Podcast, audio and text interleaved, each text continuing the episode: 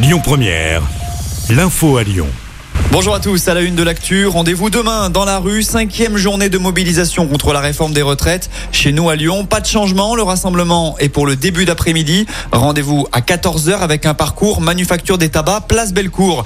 Côté perturbation, ce sera moins impactant que les précédentes journées de mobilisation. À la SNCF, 4 TGV sur 5 seront sur les rails et en Auvergne-Rhône-Alpes, comptez un TER sur 2.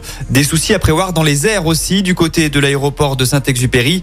Un tiers des vols sont supprimés. Enfin, du côté du texte, premier revers à l'Assemblée nationale pour le gouvernement. L'article 2 instaurant un index senior dans les entreprises a été rejeté hier soir. L'objectif du dispositif était de favoriser l'embauche et le maintien en emploi des salariés de plus de 55 ans. Les débats vont se poursuivre aujourd'hui.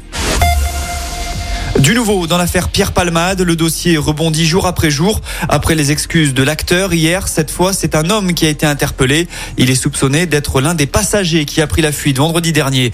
Retour près de chez nous avec cette agression de pompiers hier soir à Vénissieux. Alors qu'ils intervenaient pour un incendie d'une camionnette vers 19h, deux soldats du feu ont été agressés physiquement par un homme. Ce dernier a été arrêté et l'un des pompiers a dû être transporté à l'hôpital. Amiens, Saint-Abat, braqué, les salariés ligotés. Les faits se sont déroulés avant-hier C'est le progrès qui rapporte cette information.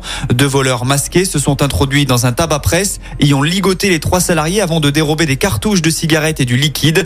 Les salariés ont finalement été libérés par les employés d'une pharmacie voisine. Les malfaiteurs, eux, sont toujours en fuite. On passe au sport en foot. Paris perd la première manche. Le PSG s'est incliné 1-0 hier soir contre le Bayern Munich en huitième de finale allée de la Ligue des Champions.